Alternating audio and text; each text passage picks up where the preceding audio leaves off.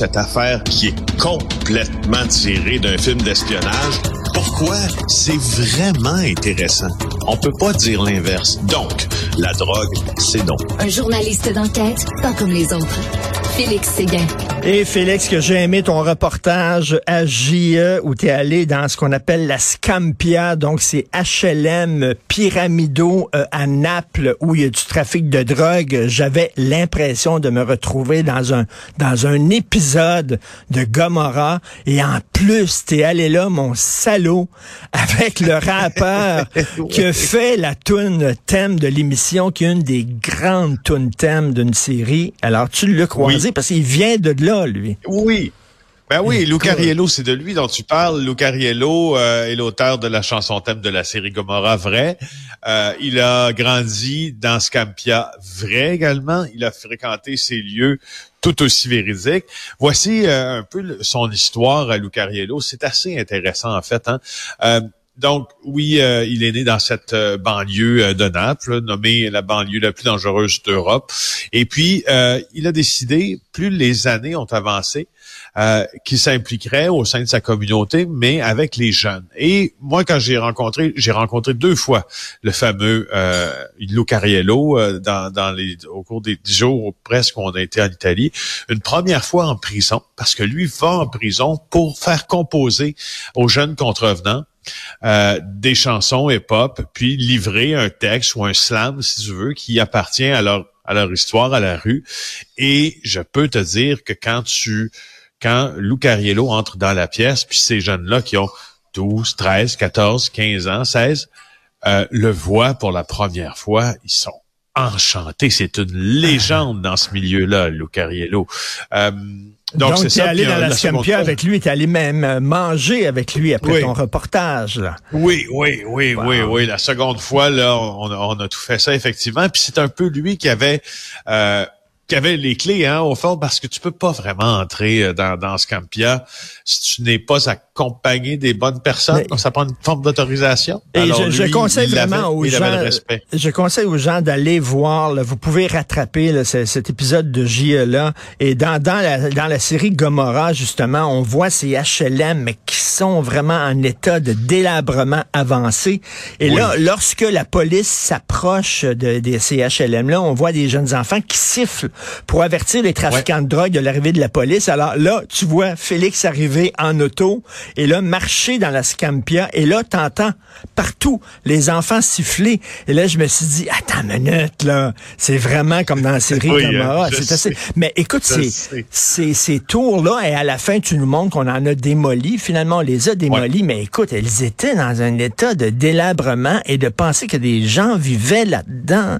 C'est incroyable. Ah oui, écoute j'ai vu le quand j'ai quand j'y étais là, quelqu'un a fait un feu sur le toit pour se réchauffer.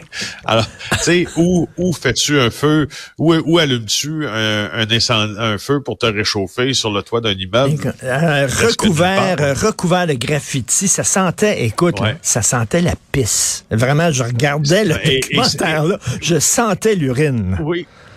Oui, et c'est tu oui, euh, d'une part. D'autre part, sais-tu quoi?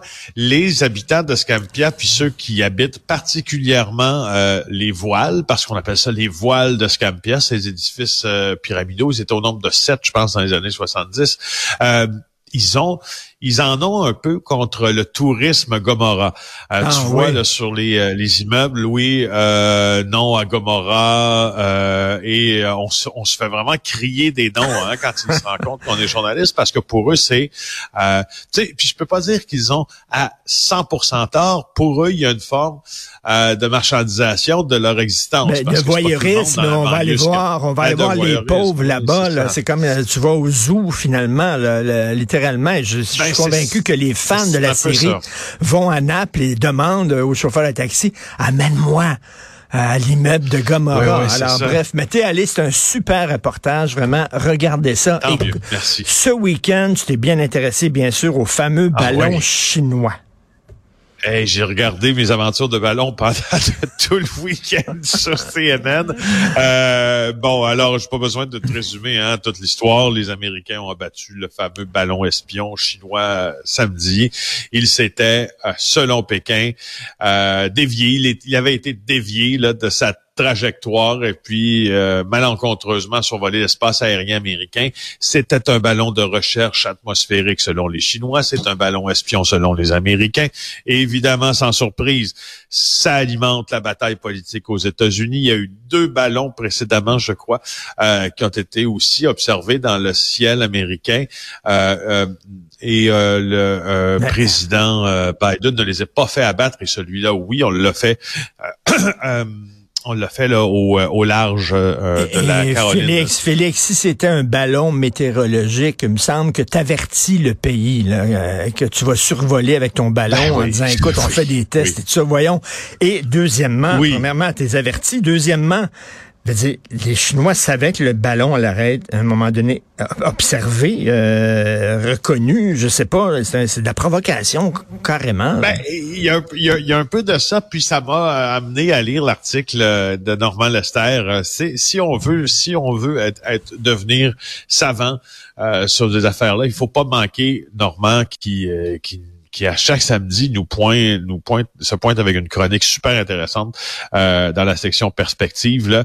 Alors lui, il a, j'ai trouvé ça super intéressant parce que j'ai lu sur plusieurs types de ballons espions, mais le ballon espion le plus apeurant qui a jamais existé, c'est en fait même pas un ballon espion, c'est un ballon bombe. Donc c'est pas d'hier ah que les ballons sont utilisés soit pour le renseignement, euh, soit pour l'attaque, et c'est les Japonais qui avaient créé ce fameux ballon-là euh, pendant la deuxième grande guerre mondiale ils étaient connus sous le nom de Fugo.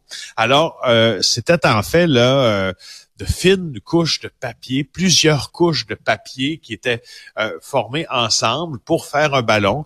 Une nacelle pendait à ce ballon-là et tu vois, on les lançait, et ça, à l'île de Honshu.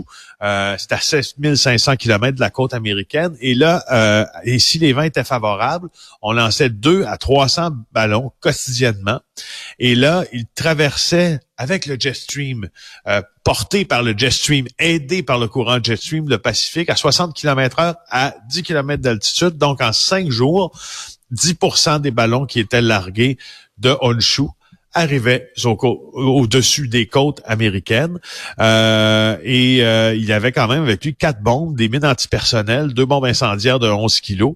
Et euh, on y a certains ont été euh, se trouvent au Canada aussi, Colombie-Britannique, Yukon, Alberta, Saskatchewan, Manitoba, territoire du Nord-Ouest, cinq abattus par l'aviation canadienne. on en a trouvé dans 18 États américains. Et c'est tu quoi? Au Canada prononcer le mot ballon-bombe, c'était presque interdit à cette époque-là. La GRC demandait à ceux qui trouvaient des ballons-bombes de n'en parler à personne. Ah, mais tout ça, euh, oui, oui, oui, oui.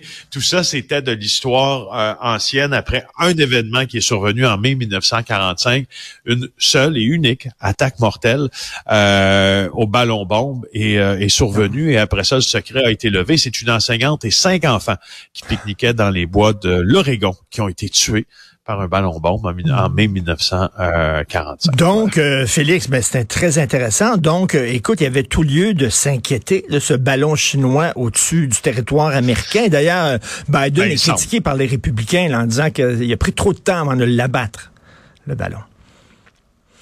ben oui, effectivement, effectivement, ça semble, ça semble être ça semble être le cas. ce, sont les critiques auxquelles il fait face. Ben oui, mais c'est complètement fou cette histoire-là. Et il aurait aussi survolé, bien sûr, le territoire canadien. Merci beaucoup, Félix Séguin. On se reparle demain. Passe une excellente journée, Félix Séguin du bureau